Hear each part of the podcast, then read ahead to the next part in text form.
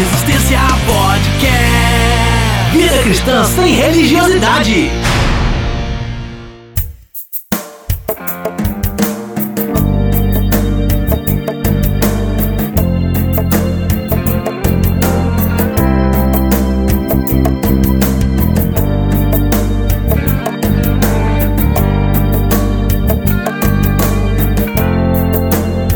Fala aí rapaziada, eu sou Rodrigo Oliveira e esse é o podcast Resistência Vida Cristã sem Religiosidade. Como o próprio nome do podcast diz, nossa ideia é trazer sempre um bate-papo informal entre amigos com uma visão de vida cristã sem foco na religiosidade. Hoje nós vamos falar sobre um fenômeno recente que vem acontecendo no meio cristão, que são os desigrejados e a igreja orgânica. Vamos conversar, bater um papo aí e tentar trazer alguma luz sobre o tema. Devido ao tamanho que ficou a gravação, nós resolvemos dividir o programa em duas partes. Na primeira, vamos falar sobre os desigrejados e na segunda, sobre a filosofia da igreja orgânica.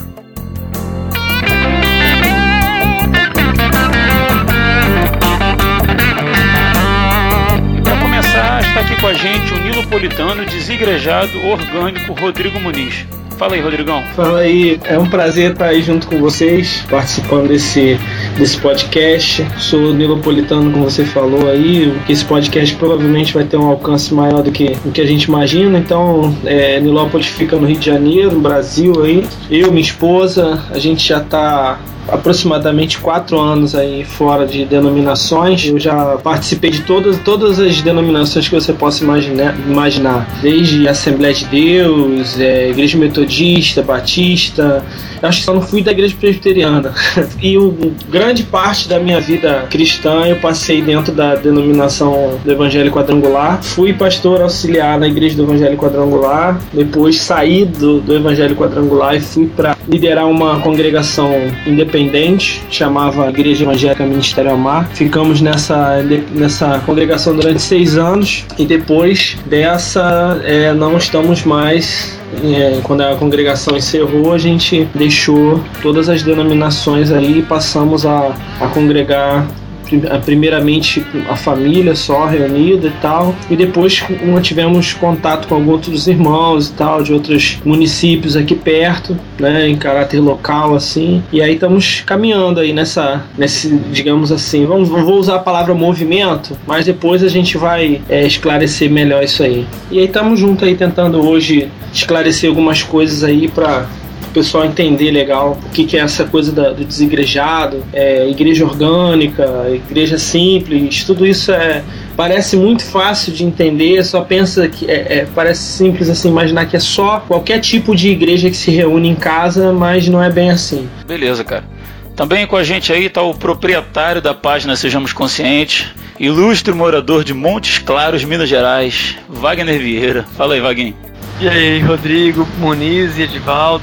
Prazer estar com vocês aqui nesse bate-papo bacana, né? Vamos conhecer mais sobre esse, esse pensamento, assim, pelo menos para mim, novidade, né? Já tinha ouvido alguma coisa, mas ouvir de quem tem experiência igual o Muniz vai ser interessante. Para fechar o time, tá com a gente aí meu grande amigo Edivaldo, amigo de infância, pastor presbiteriano em Paracambi, no Rio de Janeiro. É o meu amigo mais antigo e o cara mais criativo que eu já conheci. Fala aí, Edivaldo. Que isso. É um prazer estar com vocês, com o Rodrigo Muniz, conhecendo hoje o Wagner. Que seja momentos assim muito agradáveis em que a gente vai conhecer um pouco mais desses irmãos que estão se reunindo nos lares. E a gente também não conhece tanto o assunto, já estudou alguma coisa com relação a esse assunto, mas como o Wagner disse com muita propriedade, é bom para a gente conhecer mais de alguém que está diretamente relacionado com a igreja orgânica ou um desigrejado. Né? É um prazer que a gente puder aí contribuir, ajudar, vai ser muito bom. Beleza.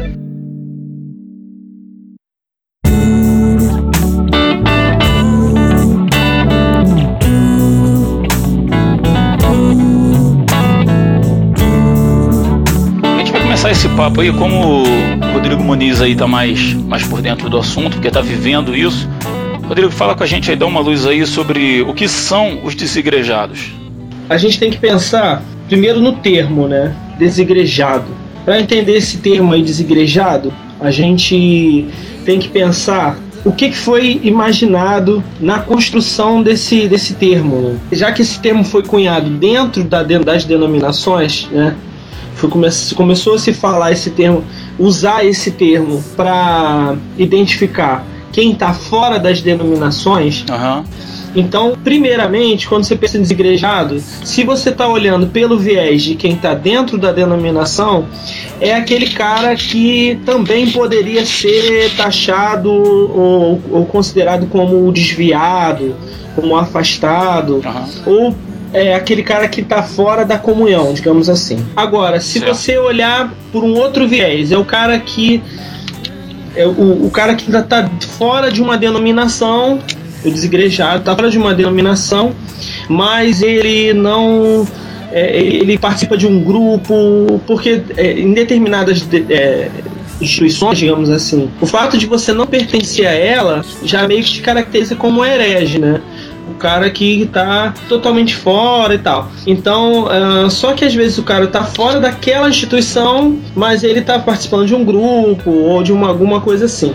Então, para a gente poder se respaldar, é preciso entender há várias formas de entender esse termo desigrejados. Então, partindo de quem você está definindo como alguém com desigrejado, como de, de, de alguém que está dentro da instituição? Isso, acredito que sim, porque a maioria das pessoas que, que vão, acredito que ouvem podcast cristão, são as pessoas, pessoas que estão dentro da instituição, né? Entendi. Então, se você está pensando de alguém que, tá, que, que vai usar o termo dentro da instituição, é aquela pessoa desinstitucionalizada. Esse termo aí, ele é um termo até bastante é, discutido na sociologia, a, a desinstitucionalização, a, a perda do papel central da instituição, né? Na vida das pessoas, né? a centralidade da religião ou das denominações na, na, na decisão da vida das pessoas. Né? As pessoas hoje elas estão passando por um processo em que elas é, essa, é, esse papel, essa centralidade da instituição, ele está perdendo a força. Então as pessoas elas estão, é, é, digamos assim, buscando uma individualidade maior na, na busca pelo sagrado, na busca pelas suas é, experiências, elas, é, o valor, o papel da instituição está se perdendo e as pessoas estão valorizando muito mais a sua própria experiência. Acredito que até por culpa da, da própria instituição, não? Isso, isso, isso. Eu acredito que isso começa, na realidade, o, o start, digamos assim começou bem lá atrás, né, com o advento da, da República, quando o, quando o Brasil se torna um Estado laico, e aí deixa, a Igreja Católica deixa de ser a, a, a instituição primária, digamos assim, né, a, a, religião oficial do Brasil, já se começa a romper um pouco com essa centralidade da instituição, entendeu? E isso, nos últimos tempos, principalmente depois da década de 90 e em diante, isso começa a ganhar mais força ainda, as pessoas começam a, circular mais entre as denominações em busca de, de bens aí espirituais, digamos assim. Uhum. Então, é, só para a gente poder é, entender aí é, essa questão do desigrejado. Os desigrejados, tá? Primeiro, eles podem ser de dois tipos: os ideológicos ou os, digamos assim, decepcionados ou frustrados, entendeu? Uhum. São basicamente, esse, esse, se você olhar para alguém que está fora da instituição, por que ele está fora da instituição? Por que ele está fora da denominação? Ou ele é alguém que se decepcionou com, com a instituição que ele estava, ou com o modus operandi, digamos assim, né, da denominação onde ele estava ou das denominações pela qual ele passou, ou ele é alguém que a partir de uma, de uma literatura, existe uma ampla literatura escrita sobre o assunto, né? Então, a partir da leitura dessa literatura, é, de conhecimento que ele vai adquirindo acerca do movimento, ou mesmo como foi um, um dos casos que eu pesquisei, de um, de um líder que, é, estudando na Bíblia lá, digamos assim, ele é, descobriu ou imaginou que pá, a, gente, a igreja deveria ser de uma, é, diferente, né? deveria se reunir de uma forma diferente tal. É um cara que não se decepcionou. Ele era líder de uma, de uma denominação grande, que é a Nova Vida, e ele não se decepcionou com nada. Ele simplesmente decidiu e, e, segundo ele, por uma revelação divina, ele decidiu que a partir daquele momento ele iria construir um tipo diferente de denominação. Então, existe essa galera que são os ideológicos, né? São os caras que não estão saindo por frustração nem por decepção. E tem aquela galera que são os decepcionados, né? Tem inclusive um livro chamado Decepcionados com a Graça, uhum. falando de, de, dessas experiências ruins que as pessoas tiveram, principalmente com o movimento neopentecostal. E aí elas, elas vão é, vão saindo das denominações e vão começam a questionar por que, que há tanta roubalheira, por que, que há tanta mentira, por que, que há tanta má interpretação. E também há aquelas, os frustrados, estão lado a lado com os decepcionados aí no caso que são aquelas pessoas que estão principalmente em denominações históricas, digamos assim, e elas começam a estudar mais a fundo, elas, elas não estão decepcionadas com a instituição, digamos assim, porque a instituição não oferece, não tem aquela coisa telo, digamos assim, que é, geralmente as denominações neopentecostais têm. Elas querem uma, uma experiência cristã mais intensa, digamos assim. Isso pelo fato da igreja estar tá muito fechada em si mesmo, você vai ao culto de louvor no sábado, você vai ao culto no domingo, na reunião de oração na terça, e você não viveu o evangelho fora daquilo aí. Talvez essa, esse despertamento para o evangelho, buscar essa vivência maior de sair, do, sair da igreja. Isso, e, e, e principalmente é, quando você às vezes tem uma falsa fraternidade dentro da, da, da dentro que você tá. Que as pessoas estão ali, se abraçam, se beijam é, naquela reunião de domingo, mas durante a semana elas nem se conhecem, digamos assim, elas nem se tocam, elas não se falam, elas não se comunicam, elas não têm uma vida é, mais, mais real, digamos assim. Então eles se frustram com aquilo ali. Eles querem uma vida mansa de um evangelho mais intenso e, e eles acabam buscando essa, esse relacionamento fora, tá entendendo? Então eu diria aí que, que ter essas, esses dois, essas três, digamos assim, possibilidades. Ou você é um desigrejado por causa da ideologia que você adquiriu, que você assumiu, ou porque você se decepcionou profundamente com a, com a denominação que você estava, ou porque você está frustrado e você quer algo mais, entendeu? Você quer um, um aprofundamento maior.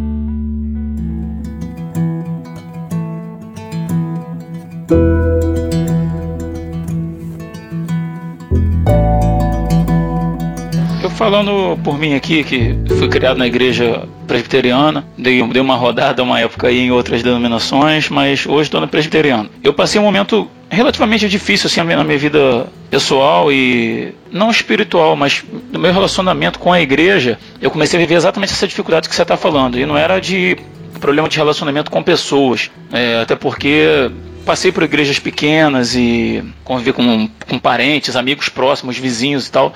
Então a gente não tinha muito essa dificuldade. A gente acabava convivendo muito junto, mesmo fora da igreja. Mas eu comecei a ter problema com o engessamento ritualístico da igreja. E eu comecei a sentir que eu precisava de algo mais. E não estou falando de, de questão é, Tô falando que é procurar uma igreja pentecostal e precisando falar em língua, nada disso não. A questão de vivência do evangelho mesmo. Sim. A partir do momento que eu comecei a buscar por mim mesmo e tal, e vi que precisava de algo mais que eu tinha que fazer mais um pouco. E eu não achava isso nas igrejas na região que eu estava. E eu fiquei em casa, cara. Eu, eu, era eu, meu relacionamento era eu e Deus. Sim. Sabe, no domingo à noite meus pais iam para a igreja, meus irmãos iam para a igreja e eu não, eu não tinha, eu, eu passei a ser sincero comigo mesmo e eu não tinha sinceridade para sentar na igreja e assistir o culto. Eu fiquei em casa durante um tempo. Hoje eu estou na igreja presbiteriana novamente. Estou num, num lugar que é um grupo sadio, congrega ali e tal e eu não vejo aquela preocupação de você levantar a bandeira de igreja, de, de, de vestir a camisa da igreja presbiteriana. Pessoal ali, o grupo que eu participo, está muito preocupado em socorrer o próximo, em socorrer o necessitado, em pegar o evangelho aos pequenos, sabe? Sem, sem preocupação de fazer culto na praça e de encher a igreja. Eu consigo congregar bem hoje ali, sabe? Assim, não, não é um peso para mim. Da mesma forma que a partir do momento que passasse um peso, passar voltar a viver tudo aquilo que eu vivia antes, eu não teria problema em congregar em casa. Então, assim, eu pergunto para o Edivaldo, que, que é pastor presbiteriano, como que você vê essa.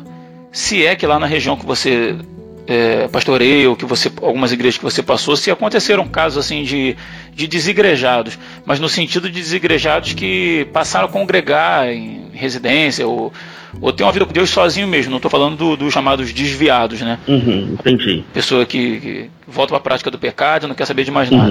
Uhum. Como é que você, como é que você vê isso aí lá na sua região? Bem, é, aqui na minha região eu não, ainda não conheço ninguém que esteja experimentando esse tipo de de evangelho, né? um evangelho é, em casa.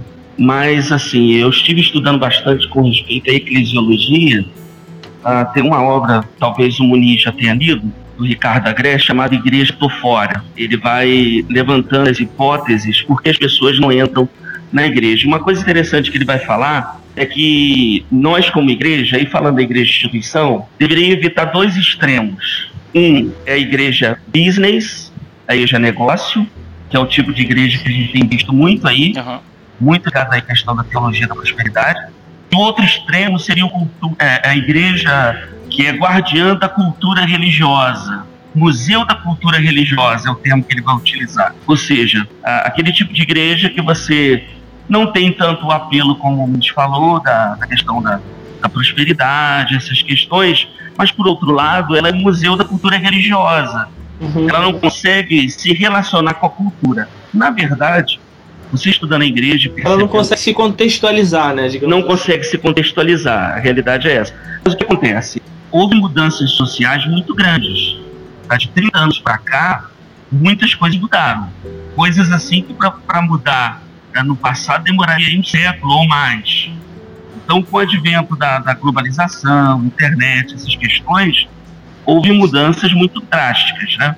A gente percebe que, que as coisas mudaram, o mundo mudou, as formas de se relacionar mudaram, e a igreja meio que está vindo a reboque, né? sendo puxada por essas mudanças. Né?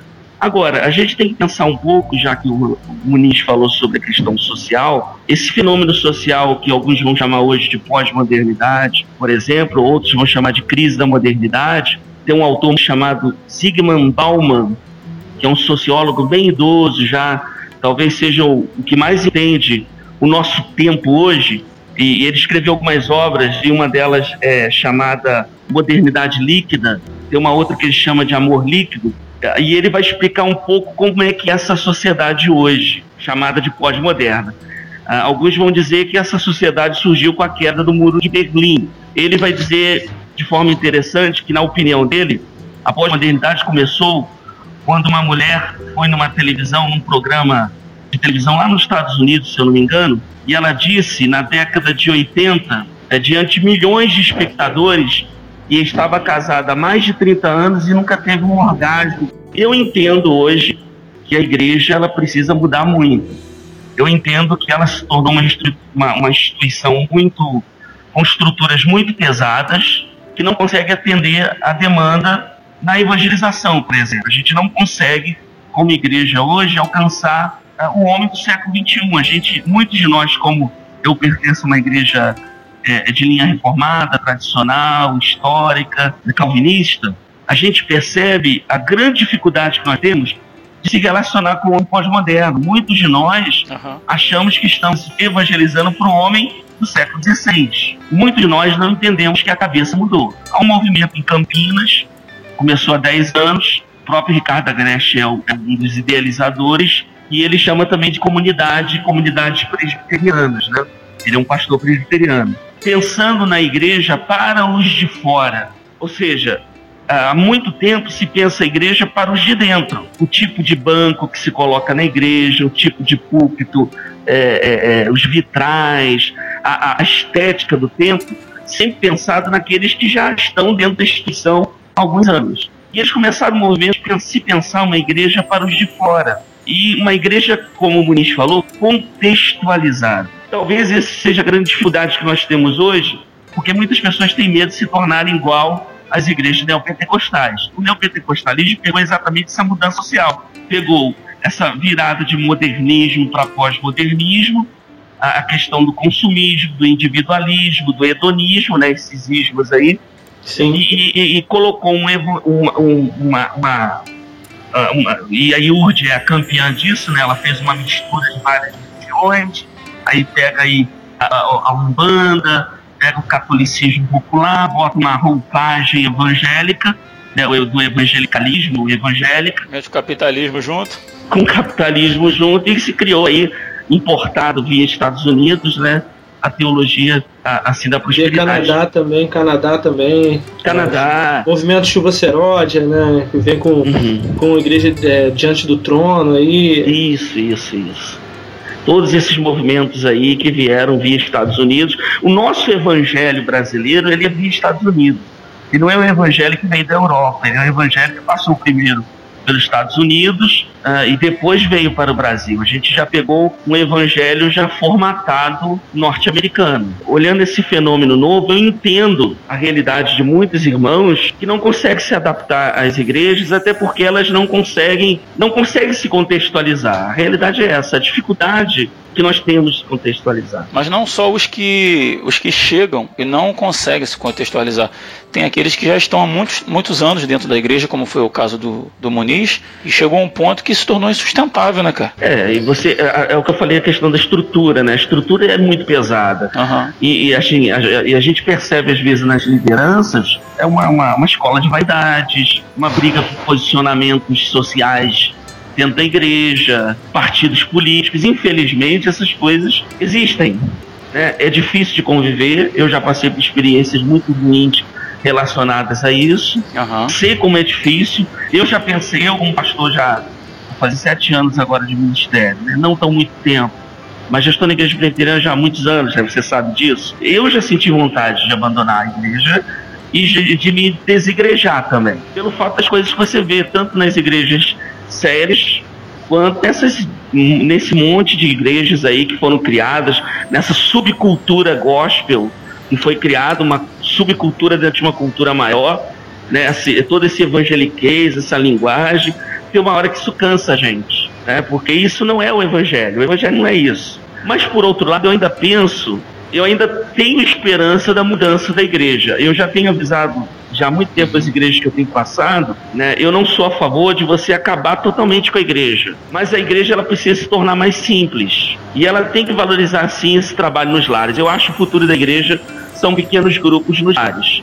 Eu acredito que a gente precisa ter um espaço para esses grupos se reunirem ainda como igreja, como instituição a igreja, né? Tem também o seu papel social, nós não fomos chamados para servir ao Senhor sozinhos, né? Somos chamados a servir em grupo, é, né? Uma coletividade. Mas eu acredito que a estrutura da igreja do jeito que está hoje, e aí eu falo pela minha denominação, uhum. né? Por uma igreja histórica, ela é pesada demais. É difícil de você conseguir é uma estrutura que já vem é consagrada pelo uso e é uma estrutura que está não atende às demandas na evangelização, não consegue se contextualizar e está desgastado e não há um interesse também de muitas das lideranças, porque dá trabalho também, né? É verdade, é uma dificuldade de. Dificuldade não, não há interesse na mudança, né? Há um, um certo comodismo.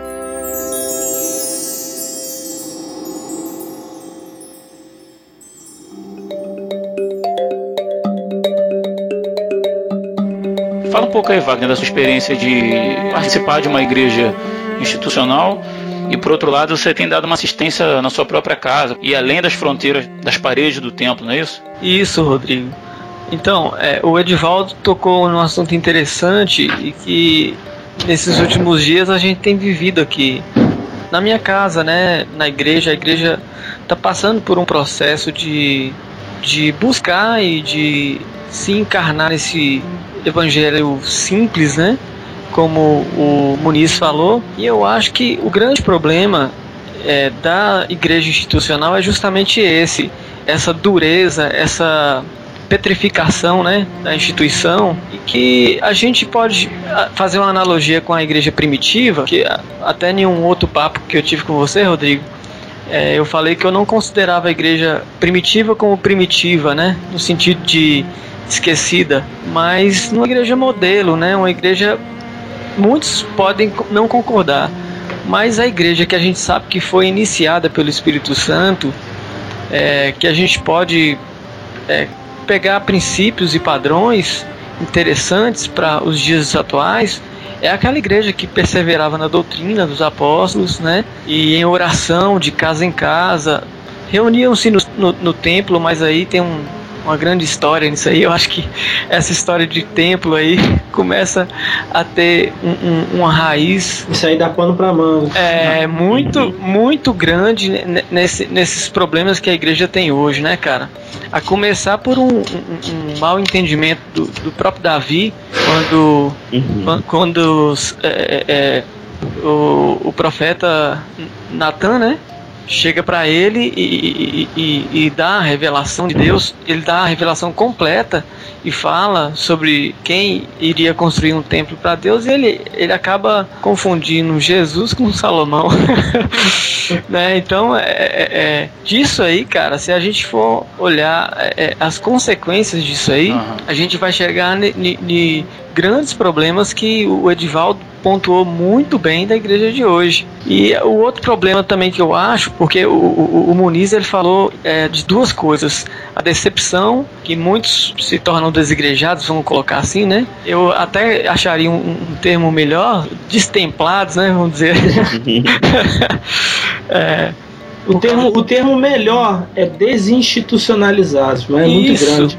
Perfeito, é é por decepção, né? Mas Sim. eu acho que esse, essa, essa pontuação que, que o Edivaldo colocou, que é o tradicionalismo fincado e petrificado em muita liturgia, isso tem, cara, trazido um, um certo desconforto para pessoas que entendem o evangelho de uma forma mais dinâmica, né? A contextualização que as igrejas neopentecostais colocaram foi uma coisa completamente oposta a que, a que o evangelho propõe, né? Porque eu acho que a contextualização ela não deve ser uma contextualização que incorpore nas tendências do, da cultura ou, ou, ou, se, se vincule a ela, mas é uma contextualização que o evangelho possa dar uma resposta uhum. bíblica, realista e contemporânea para a cultura onde a gente vive, né, cara? Sem dúvida. Em todas as regiões, ou, ou, ou que seja ela qual cultura for, eu creio que o evangelho tem sim poder de Deus, lógico, né, para contextualizar é, é esses, essa cultura de forma a dar uma resposta realista e interessante e que venha é, atrair esse, esse homem da cultura para um arrependimento genuíno e que ele possa é, encarnar, aí sim, depois de um, de um arrependimento genuíno, encarnar o Evangelho de Cristo nele, né?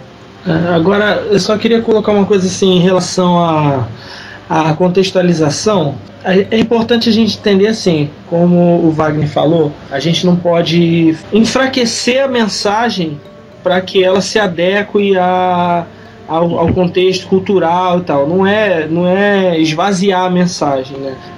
Mas a a questão, a contextualização aí, ela é preciso pensar no seguinte: para quem o evangelho foi pregado, né, naquela, na, naquele período ali, né, do proto-evangelismo, proto-cristianismo ali, né? Para quem ele foi pregado? Ele foi pregado por uma realidade teocrática, né? Um cara que vivia ali um governo, é, digamos assim, em tese dirigido por Deus ou onde, onde a, a pessoa de Deus ali ele tá, ela tá muito presente, digamos ali, né? Tem um templo ali que para qual as pessoas se dirigem. É, e tudo mais, né? A realidade ali política, social, toda ali, ela girava em torno de, uma, de um pensamento, né? De, é, que onde, onde as pessoas respiravam a religião ali.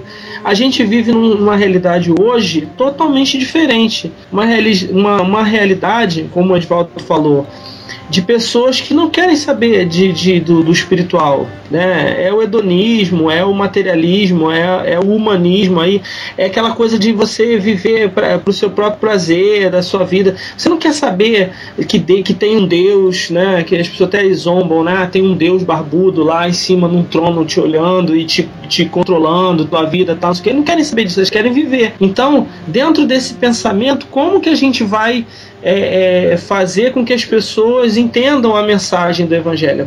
A contextualização aí ela tem que girar nessa direção, né? Ela tem que, que, ser pensada nessa, nessa direção, né? Como fazer com que, com que o homem ele, ele abandone essa, essa, esse pensamento é, individualista, né? E passe a pensar numa responsabilidade dele diante de, do Criador, digamos assim, né?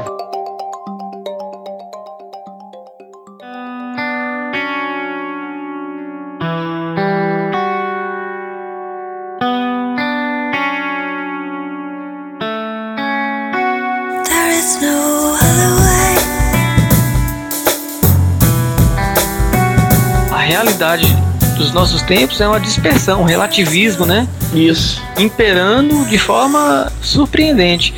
E eu creio que essa contextualização ela tem um propósito de convergir tudo em Cristo.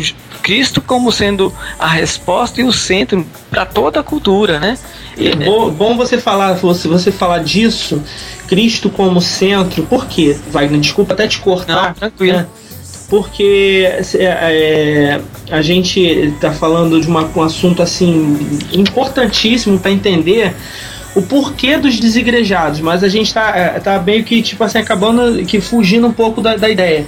Mas essa, essa, essa frase que você colocou, Cristo como centro, é que tem que ser, é, digamos assim, o norte para a coesão por, é, de pensamentos em relação à igreja hoje. Tá? Cristo como centro. Curiosamente, graças a Deus, digamos assim, eu, eu tô eu aqui que sou desigrejado, né? O Edivaldo é pastor, o Rodrigo é membro da igreja presbiteriana e você, Wagner, é o quê? Desigrejado também? Tá? Wagner é teu. Eu? Ah, então tá. Então, curiosamente. curiosamente. Fala, eu, é, é, inclusive o Rodrigo até citou. Eu, eu sou um cristão, cara. Eu, eu sou avesso à placa e à denominação. Rótulos. Então beleza. Rótulos, então, né? então beleza, então beleza. É um, é, é, tá, tá mais ou menos no contexto. A questão é, eu já participei de debate dentro de uma igreja batista, onde os caras, tipo assim, é, queriam a todo custo entender a, é, o porquê, o que, que era a igreja orgânica e por que a igreja orgânica não podia ser a igreja deles. Né? Eles queriam que eu explicasse. E isso me, me, me despertou para essa realidade. Por que não ter esperança da mudança? Eu acho que esse, esse, essa conversa que a gente está tendo aqui, ela tem, além da função de esclarecer os termos, digamos assim, desigrejado, não sei o que, igreja orgânica e tal, ela tem que ter essa, esse, esse caminho, digamos assim, esse objetivo de pensar como fazer, porque o, o, o maior interesse nosso tem que ser Cristo, cara. O maior interesse nosso tem que ser chegar na estatura do varão perfeito. E isso, isso independe se eu estou dentro, estou fora de um templo, se estou dentro de uma instituição ou não. Né? Então, isso, essa frase que, que o Wagner falou, Cristo como centro, tem que nortear o nosso pensamento. Agora, Rodrigo, se você me, me permite, eu vou é, voltar aqui num, num ponto. Por quê? Porque quando você falou assim, ah, eu quando me, me é, quando tive uma experiência tal, eu fiquei em casa. E eu, isso, isso aí é, é importante as pessoas entenderem. O desigrejado, ele pode, ele vai. Uhum. É, quem fala sobre isso é o Nelson Bomilcar. Ele escreveu um livro, que eu até tenho ele aqui, que chama Os Sem Igreja buscando caminhos de esperança na experiência comunitária, aonde ele, ele pegou uma série de depoimentos de, de irmãos pelos quais ele, ele foi tendo contato, né, pessoas com, com as quais ele foi tendo contato, e elas foram relatando para eles a experiência que eles, tiver, que eles tiveram e tal. E aí ele fez um, uma, uma escala de intensidade que é muito legal de você pensar. Por exemplo, o desigrejado ele pode ser desde o cara que está totalmente isolado na sua casa, que tem. É, isso aí eu, eu, eu, acrescentei, digamos assim, ao estudo dele a partir de um, de um, de um artigo que agora eu não vou, depois eu posso até passar para poder acrescentar de alguma forma, mas um artigo que fala daquelas pessoas que, que são, elas se dizem sem religião, eles é, tem muitos que falam assim, ah, eu, eu sou sem, sem religião, mas ele na realidade ele saiu da instituição e ele pratica a sua religião sozinho em casa. Ele, ele preferiu assim, ele saiu definitivamente. Esses aí não voltam mais, esses aí não, não tem mais contato nenhum. Eles estão totalmente isolados. Eles decidiram a partir daquele momento que eles não vão ter mais contato nenhum com ninguém, mas eles vivem a sua religiosidade sozinhos ali em casa ou ou, ou é, sei lá onde for, mas eles estão ali. Mas a sua religiosidade que você diz no sentido de que eles eles criam alguma coisa para si, alguma coisa para se crer ou, ou, baseado no que eles viveram? Não, não. Existem vários nichos aí. Tem o cara que se torna ateu e ele vai viver aquela, aquela, aquele ateísmo dele ali na, na, na vida dele. Tem um cara que ele é, é Hare Krishna e ele vai ver ali só para ele. Tem um cara que, que é esotérico, tem um cara que é católico, ele vive só aquele catolicismo ali dentro da casa dele, particular. E tem o evangélico também, que ele se enclausura dentro da sua vida ali, ele se torna um isolado, né? Ele fica ali isolado. Ele é, digamos assim, um desigrejado também. E aí vai, vai avançando meio que numa escala de, de gradação para o seguinte, ele é num estágio mais, digamos assim, menos é, intenso, é aquela, aquele cara que ele está afastado da comunhão com as pessoas, mas ele participa de fórum na internet, ele está sempre é, ouvindo os podcasts, ouvindo mensagens pela internet, ele está sempre assim usando, né, como o Edvaldo falou, esse recurso da, da, da modernidade, da, da pós-modernidade da globalização, que é a internet, que é uma realidade. A gente não pode falar, é, questionar o passado, a gente tem que falar da nossa realidade agora, né? Então é aquele cara que ele tá, tá sempre discutindo, tá sempre entrando em fórum, debate e tal, não sei o que, mas ele não passa disso. Ele fica ali vivendo naquele, naquele mundinho ali, né? Ele e a internet, digamos assim. Uhum. Gente, é, no que, que você acha, por exemplo, desse cara que vive isolado? Por exemplo, a minha dificuldade ouvindo você falar é o seguinte: como que esse cara participa, por exemplo, da mesa da comunhão, que é a Santa Ceia? Não Entendi. no sentido. É, eu Entendi. Não, eu não. Não, é, é, você diz o que? O isolado total? É isso.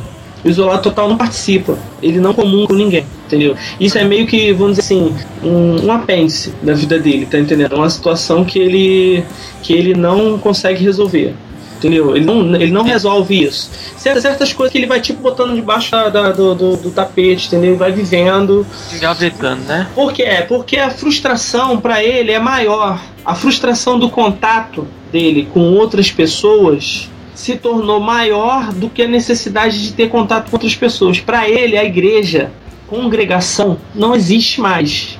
Para esse tipo de, de, de, de, de igrejado, isolado, total, ele, para ele, a igreja não existe mais, não tem mais função, entendeu? Uhum. E ele vai buscar sempre formas de legitimar isso. E, e, aí que você vai ver pessoas que aí, metem o pau na igreja e tal, é por aí. Aí se tornou a, a ideologia mesmo, então, no caso. É, é. Ele, ele assumiu isso. É, ele não é, digamos assim, um desigrejado ideólogo, né, de, de ideologia por natureza, digamos assim. Ele nasceu de uma frustração. Por consequência, entendeu? né? É, geralmente ele nasce de uma frustração ou de uma decepção muito grande. Mas ele acaba desenvolvendo aquela uma forma de proteção. Para ele é uma forma de proteção isso, porque o contato com outras pessoas para ele é prejudicial, entendeu? Entendi. E você particularmente acha que no caso dessas pessoas que estão completamente isoladas e tudo, é possível eles viverem o evangelho da, da forma que a Bíblia descreve, isoladamente? Rapaz, não, não. Essas pessoas precisam de tratamento. É o isolado total. No meu entendimento, quem é de outra religião precisa, precisa de salvação. Isso aí é outra história, né? O cara que é evangélico, que é o isolado total, ele, esse cara precisa de ajuda, cara. Entendeu? Porque ele tá ah. extremamente ferido. Ele tá muito ferido. Ele não acredita mais na igreja, entendeu? O importante é a gente entender que igreja igreja ela não, não, não é rótulo, né? Igreja, igreja não é o, o, o, prédio. Igreja ela pode ser a igreja que se reúne na casa ou a igreja que se reúne no templo. Não, não, não, não importa. Isso aí não é a questão.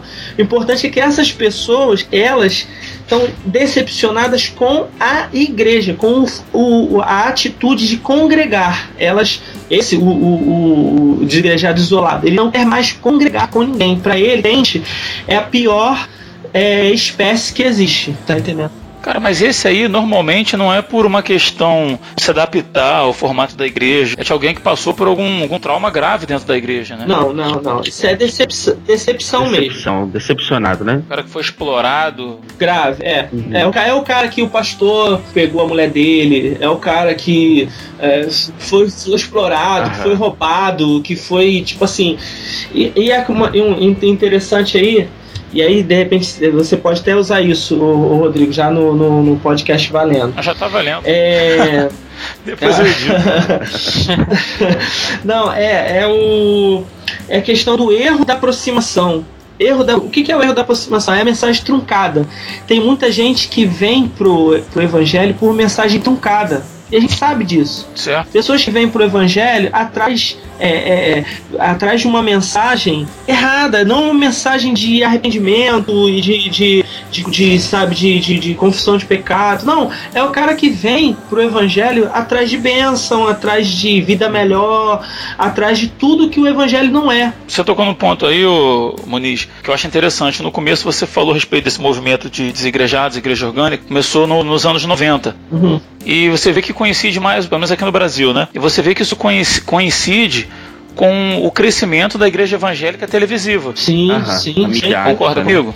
Televangelistas Sim, que não, que, não, que não são pregadores do evangelho, né, eles vendem esse tipo de coisa, vender Sim. benção, você vai prosperar, você vai crescer, você é a cabeça, não é a cauda. Isso, e é na década de 90 também que começam a circular por aqui os livros que vão, tipo assim, questionar as- a- o modus operandi das instituições, das denominações, Aham. como elas, é, da, da igreja como a gente sempre viveu.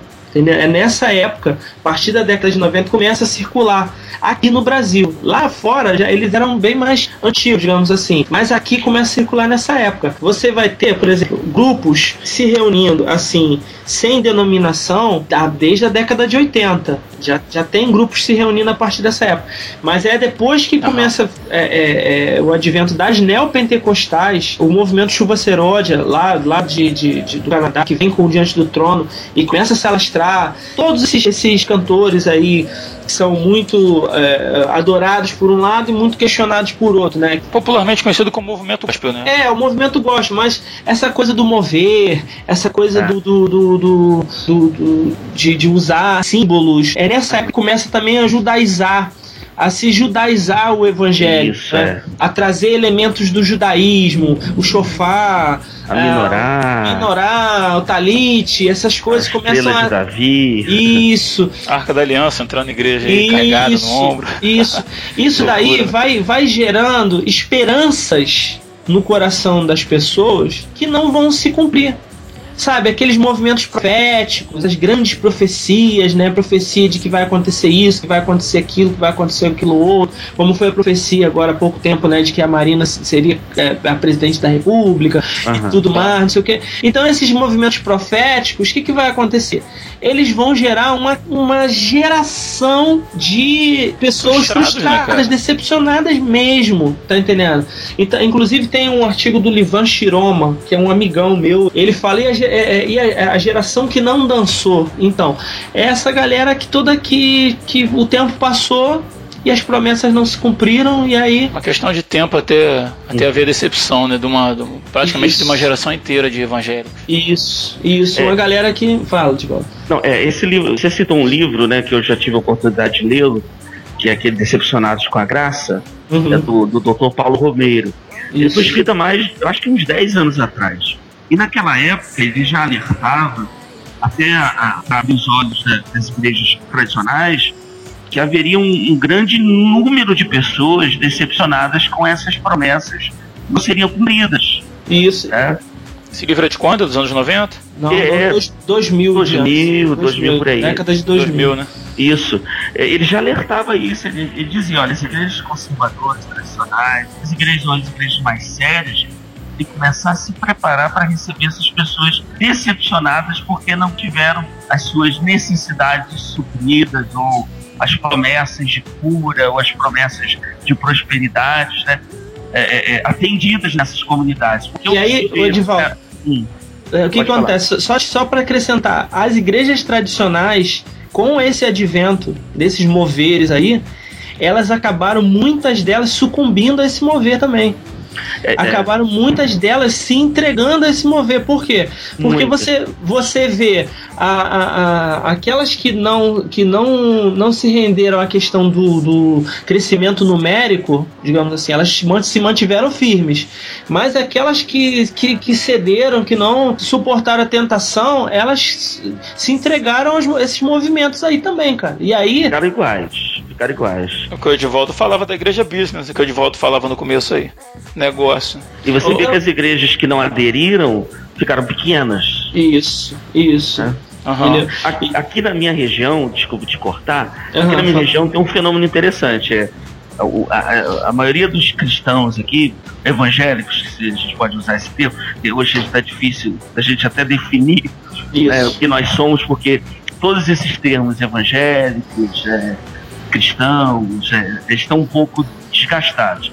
Mas aqui é assim, a gente vê surge uma igreja com uma novidade e aí vai um grupão para lá. Daqui a Isso. pouco surge uma outra comunidade com uma outra novidade Exatamente. melhor. Aí vai segundo, fica migrando. Aí a gente fica brincando assim, qual é a igreja da hora, qual é a igreja do momento aqui na cidade? Não, então, era Batista, agora é uma comunidade tal. Isso, né? isso que você falou, então, complementa aquilo que eu comecei, a, essa gradação dos desigrejados. Por quê? Porque eu, eu parei nos, nos frequentadores eventuais, né? Uhum. É que quem são esses frequentadores eventuais? É aquela galera que é, que tá, eventualmente ele tá, ele tá em casa, mas aí se alguém convida ele para ir na igreja do Edvaldo, ah, vou lá, então aí ele vai na igreja do Edvaldo, ele vai num outro, numa outra denominação, nas denominações mesmo, uhum. não necessariamente em, em, em, grupos caseiros, não, digamos assim. E tem os que vão para grupos caseiros também, né, como é o meu caso. Mas tem aqueles que, que vão eventualmente frequentando, eles ficam transitando de um lado para outro. E para fechar essa, essa gradação, o, o outro extremo, né? De um extremo tá os, os isolados,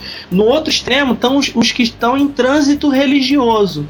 Esse tema é muito de, debatido na sociologia, que é o que? É aquela galera que não tem compromisso com nenhuma denominação, com nenhum movimento, com nada. Eles têm compromisso consigo mesmos.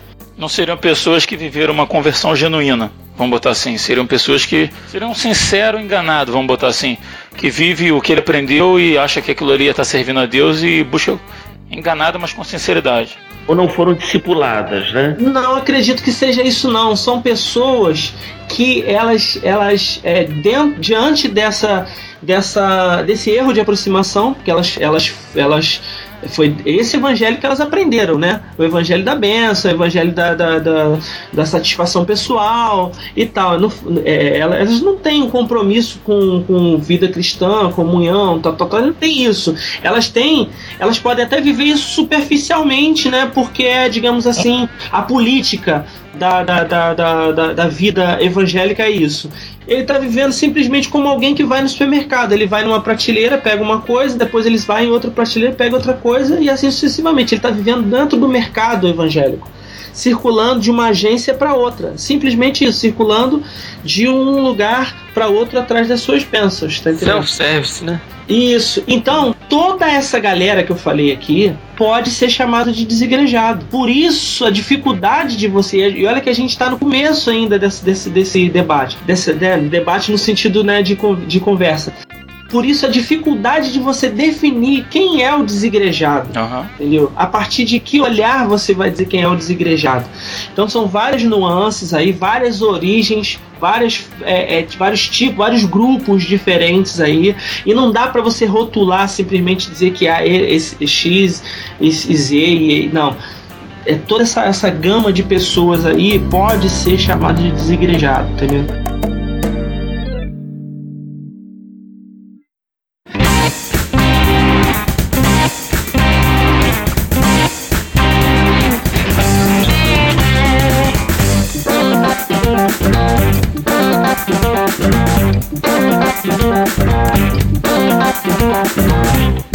Isso, fechamos a primeira parte do programa, onde o tema foi desigrejados. Na segunda parte, que será lançada em breve, o tema será a filosofia da igreja orgânica. Agradeço a você ouvinte, espero que essa primeira edição tenha servido para trazer luz sobre o tema desigrejados. Deixe seu comentário na nossa página no Facebook e muito obrigado pela audiência. Eu sou Rodrigo Oliveira e se você está ouvindo isso, você é a Resistência.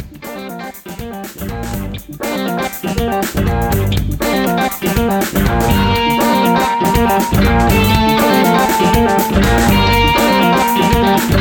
you.